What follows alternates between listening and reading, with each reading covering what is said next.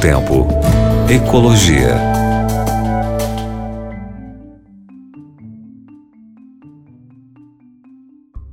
Olá, meu querido ouvinte, minha querida amiga. Rádio Novo Tempo Ecologia, aqui o professor Eric.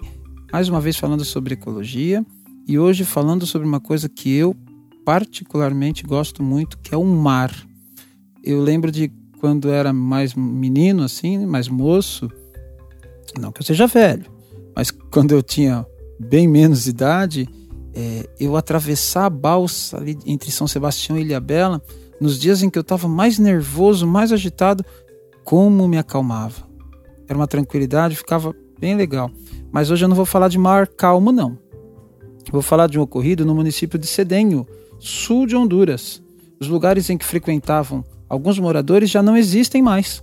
Foram derrubados pelo mar que sobe a cada ano uma média de, olha só, os incríveis 1,22m.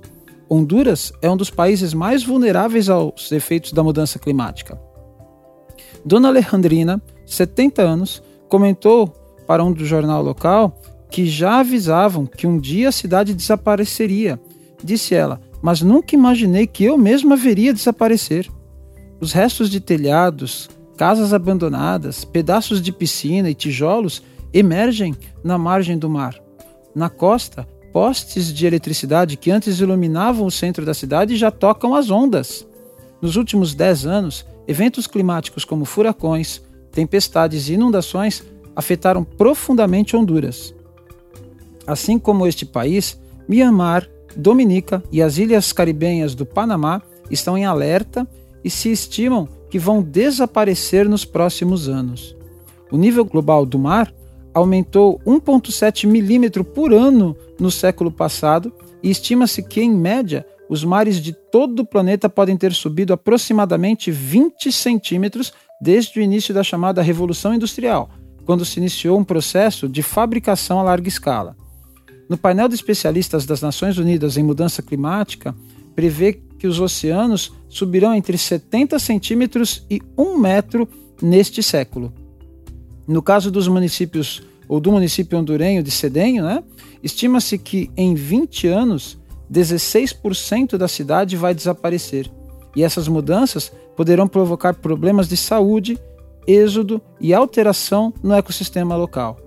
O responsável pelo Escritório de Mudança Climática de Honduras, Enoch Reyes, afirmou que essa situação é alarmante para o país. Diz ele: nosso cenário não é como frear a mudança climática, e sim nos adaptarmos a ela. Ele, ele se refere ao caso de Honduras, claro. Realmente, é, é mais um dos efeitos que as mudanças climáticas vêm ocasionando, né?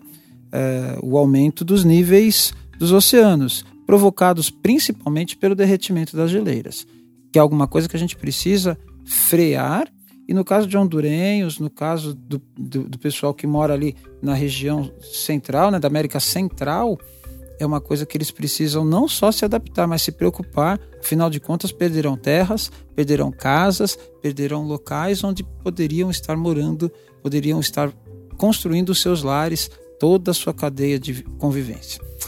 Que Deus abençoe esse povo, que eles consigam lidar com o problema e que nós tenhamos sabedoria para mudar toda essa situação.